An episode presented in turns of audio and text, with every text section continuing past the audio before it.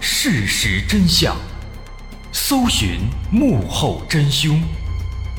欢迎收听《绝密档案》，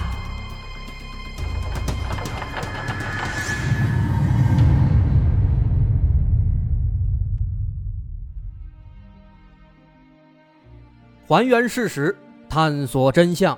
欢迎来到今天的《绝密档案》，我是大碗。今天咱们要说的是一起发生在日本的悬案。这起案件发生在一九九五年七月三十号的晚上，地点在日本东京都下辖的八王子市。在八王子市有一个地方叫做大和田町，今天这起案子就发生在这里的一家超市。在九五年七月三十号的晚上，这家超市里的三名女员工突然遭到了枪击。惨死在了超市二楼的办公室里。案发现场虽然留下了相应的线索，但是警方很快就发现查出凶手不是一件容易的事情。甚至到现在已经二十五年过去了，这起案子仍然没有结果。那么这起案子也就是坊间流传的很有名的“八王子超市悬案”。首先，我们需要介绍一下。这个超市它的大致的位置，这个超市虽然说不算大，但是呢，它这个位置非常好，位于大和田町的一个人口比较密集的区域，在它的四周啊有很多公寓楼，还有很多小区，因此平时这儿的顾客是非常多的。那么这也给这起案件的侦查增加了一定的难度。这个超市虽然说规模不大，但是毕竟人流量多呀。所以，超市的员工自然而然的也相对多一些。这里的员工呢，实行的是早晚换班制度，交班的时间是在傍晚五点钟。在案发这天，七月三十号的下午四点多，我们的主角之一，十七岁的女高中生小慧，从家里出发，准备来超市上晚班。其实说是晚班，倒也没有多晚，超市的晚班时间是下午五点。到晚上九点，小慧呢，她毕竟还在上高中，所以仅仅是在这儿打零工。在日本，很多的学生都会选择在课余时间去打打零工，赚一些零花钱，赚一些生活费。那么正好这个超市呢，距离小慧的家不远，所以说他就选择在这儿打工。当天下午四点五十，小慧骑着自行车就来到了超市的后门。这个超市的后门，在一片停车场里，需要穿过停车场才能抵达这个后门。不过顾客们啊，一般都不走后门，顾客们都走前门。即便说是在这个停车场停车的顾客，也要停车之后专门的绕到前门来进超市。啊，可能这个日本人确实是太过严格的恪守规则了，后门也能进，但是他们都不走，非要走这个前门。所以说，这个超市的后门呢，就相当于是一个员工通道了，只有员工走，没有其他的人会在这儿经过。那当时放下自行车，小慧就进到了超市里，找到了当天值班的经理泽子小姐。这个泽子小姐呢，是一位四十七岁的中年女性，其实她也是一个刚来没多久的新员工，只不过呢，因为她这个工作经验比较丰富。所以说，老板就让他当了副经理。那么看到这个小慧来了，泽子就把小慧带到了收银台，负责收银的工作，让小慧在二号收银台，他自己负责一号收银台。很快，时间来到了傍晚六点半左右，此时超市里的顾客开始变得越来越多了。两人看到这个情况，感到很奇怪。因为平时这个点儿没这么多人，到后来这个泽子发现啊，很多顾客买的都是一些蜡烛啊、彩色纸张啊，都是这些跟这个庆祝活动有关的小玩意儿。他这才想起来，原来最近这几天正赶上这个盂兰盆节。日本的盂兰盆节呢，通常会在每年的七月底八月初这会儿举办大型的庆典活动。那么正是因为这样的原因。在这家超市旁边的一个公园里面，也要举办庆祝活动，所以当时很多人都提前要买一些这个蜡烛啊、彩色纸张啊这些东西来准备一下。想到这个情况，泽子还专门打听了一下，说这公园里的活动时间是晚上六点到九点。那么这样的一个活动时间呢，就有点尴尬了。超市这边晚上九点刚下班，那边这庆典活动也结束了，赶不上啊。于是呢，他们俩人只能踏踏实实的继续在这儿工作，在这收银。之后到了晚上七点左右，超市里面来了一个女孩，这个女孩是年仅十六岁的前田。这个前田，她跟小慧一样，也是一名高中生，也都在这个超市里打工。不过她今天啊。不是来上班的，今天他休息，但是呢，他自己一个人在家呀，感觉很无聊，所以就来到了超市里。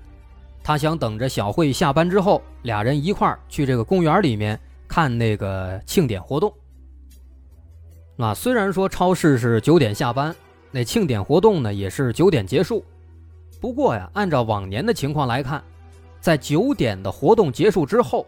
还会有一个大型的自发组成的一个太鼓表演，这个太鼓表演会持续十几分钟，哎，这也属于是一年一次的表演了，所以说能赶上这个也是极好的。因此，在晚上七点这会儿，超市里的员工就从小慧和泽子两个人变成了三个，多了一个前田，而这三个人呢，也就是这起案件的三名主人公。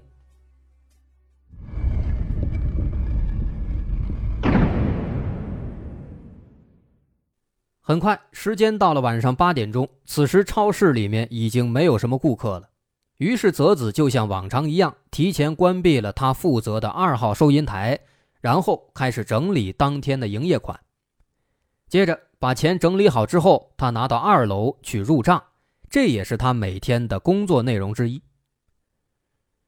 之后，过了半个多小时，大约在八点半左右，超市里已经彻底没有顾客了。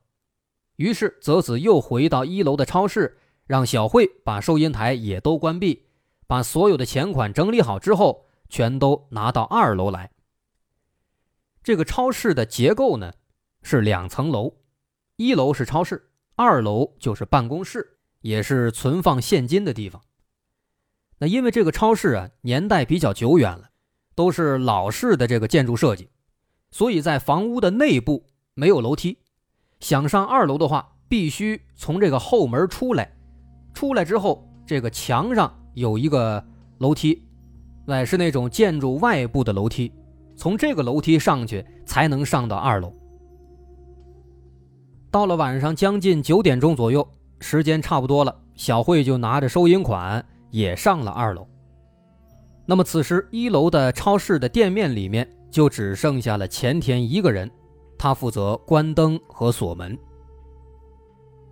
那么，超市二楼的办公室呢？它大概是这样的一个布局：这个门打开进来之后，前方是一个小型的会客厅，再往里走就是办公区了。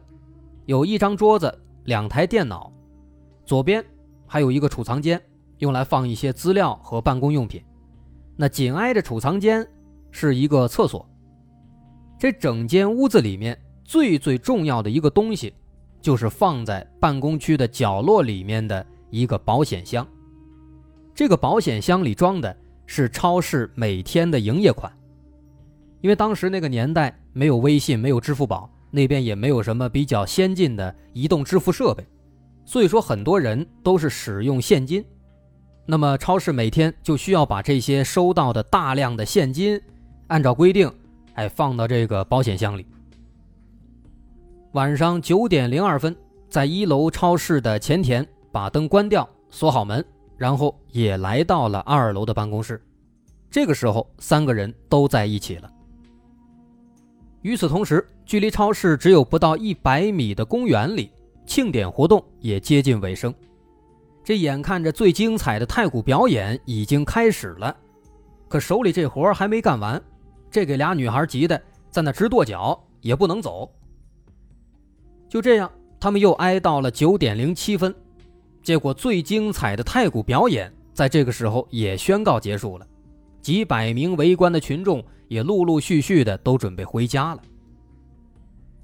之后又过了八分钟，到了九点十五分，泽子这边终于把所有的营业款全部清点完毕，终于下班了。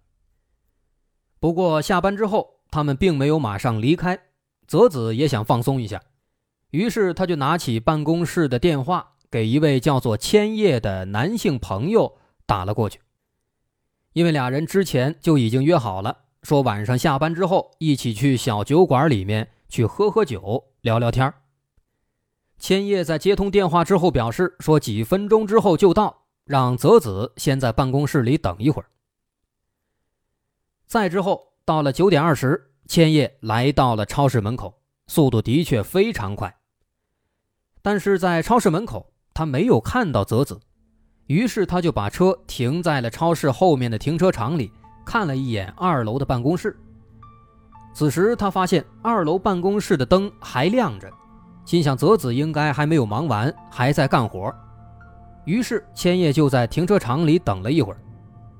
可是这一等，他一直等了二十几分钟，泽子还是没有下来。看到这个情况，千叶心想：难道泽子是等不及了，自己一个人已经先去了小酒馆吗？想到这儿。他就开车来到了俩人经常去的小酒馆，但是进去找了一圈，发现泽子不在。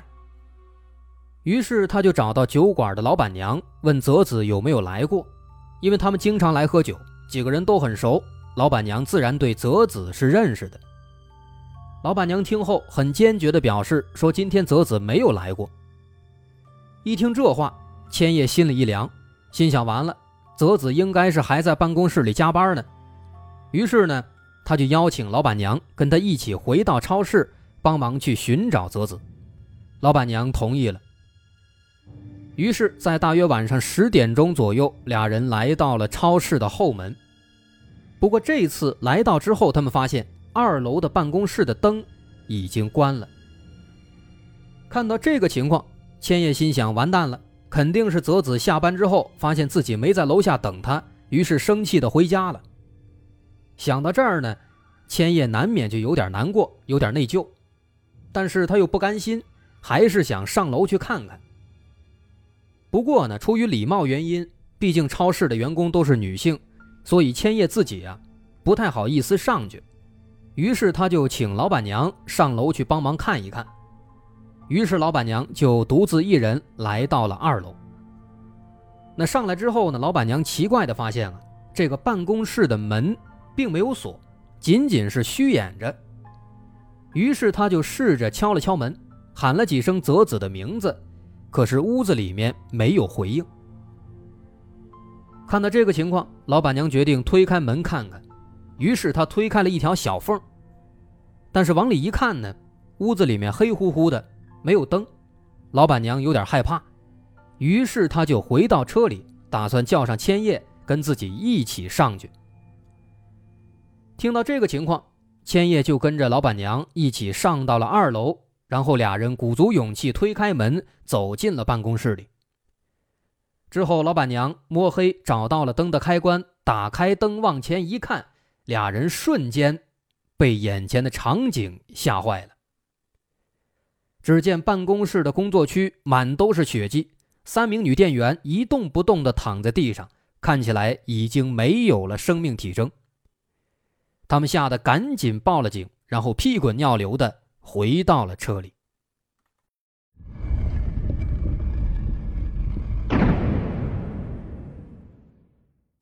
警方在赶到现场之后，很快就发现现场的情况有点奇怪：十六岁的前田和十七岁的小慧并排躺在办公室中间的地上，每人各有一只手被胶带从背后捆住。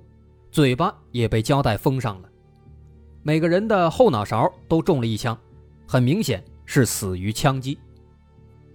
除此之外，在保险柜的左边还有一具尸体，这具尸体正是泽子，他并没有像前田和小慧一样被胶带捆绑起来，而是背靠墙坐在地上，他的头部中了两枪，其中一枪从前额射入，另一枪。从头顶的正上方射入。这个情况说明凶手在行凶的时候，很可能就是站在他的身边，他坐着，凶手站着，因此才能在头部的正上方留下这样的伤口。现场的三个人全部都是死于枪击，因此现场留有大量的喷溅式血迹，但是在屋子里面没有发现带血的脚印，这说明凶手应该是做了相当完善的前期筹备，应该不是激情杀人。随后，警方的技术组赶到现场，尝试寻找肉眼难以辨别的细微的线索。而没过多久，他们果然就发现了蛛丝马迹。虽然表面上地上没有脚印，但是经过技术手段，还是可以发现，在办公室唯一的房门的门外，有几枚可疑的脚印。这些脚印都来自同一个人，脚印的长度大约二十六公分，这肯定不属于三名死者。之后，警方又提取了老板娘和千叶的脚印。发现也不相符。那么换句话说，这个脚印很可能是凶手留下的。既然如此，警方开始尝试以鞋找人。通过鞋底的花纹，警方找到了这双鞋的鞋底的制造商是广岛的一家橡胶厂。但是橡胶厂表示，有三十多款运动鞋都是用的这种鞋底。而通过进一步调查之后，警方发现。这三十多款鞋已经卖出去了将近五十万双，经销商遍布整个日本，根本就无从查起。不过也有好消息，警方在办公室的地面上发现了微量的粘土和细铁粉的颗粒，这些东西大多是在脚印的附近发现的，很可能是凶手带来的。那么这个情况说明，凶手也许。他在钢铁厂之类的地方工作，或者说有可能近期他去过这些地方。此外，还有一些线索来自捆绑小慧和前田的胶带上。警方从胶带上提取到了一枚指纹，经过比对发现，这枚指纹不属于现场的死者，也不属于千叶和酒馆的老板娘，那么他很可能也属于凶手。此外，除了指纹，在胶带上还发现了少量的皮肤碎屑，从中可以提取到 DNA 的样本。经过检验，同样不属于死者，不属于千叶，不属于老板娘，有可能是属于凶手的。那么，毫无疑问，这两点对于所有人来说都是一个好消息。但是，目前摆在警方面前的最重要的问题是：这个案犯他的目的是什么？为什么会有这样的疑问呢？因为在超市作案，警方想到的第一种可能就是图财，而且在现场勘查的时候，警方也发现，在保险箱的门上有一个弹孔，这说明凶手试图破坏保险箱，试图打开它。表面看起来的确如此，但奇怪的是，保险箱的钥匙其实就插在上面，密码锁也被拧到了正确的位置。只需要按一下按钮，保险箱就会打开。所以说，凶手想拿这笔钱，那简直就是探囊取物、反掌观文，只需要动动手，这钱就可以拿到了。但是打开保险箱之后，警方却发现五百二十六万日元原封不动的就躺在那里，一分都不少，而三名被害者的随身财物也没有丢失。那么这个情况就非常奇怪了，难道这名案犯他不是为财杀人吗？不是为财，那么这会是一起仇杀吗？会是情杀吗？其实现在还不好说，目前的线索并不多，警方还需要进一步的侦查。所以这起案子发展到这儿，就产生了很多很多的疑问：这名案犯他杀人的目的是什么？除此之外，在这上半节的内容当中，有些聪明的朋友应该已经发现了其中存在的一些细微的异常。对这些异常，相信有些朋友应该也已经有了一些猜测了。那么，大家的猜测是不是正确的？咱们稍安勿躁，我是大碗，稍后下节咱们会揭晓这个答案。好，如果您喜欢，欢迎关注我的微信公众号，在微信搜索“大碗说故事”，点击关注即可。那么咱们稍后下节再见。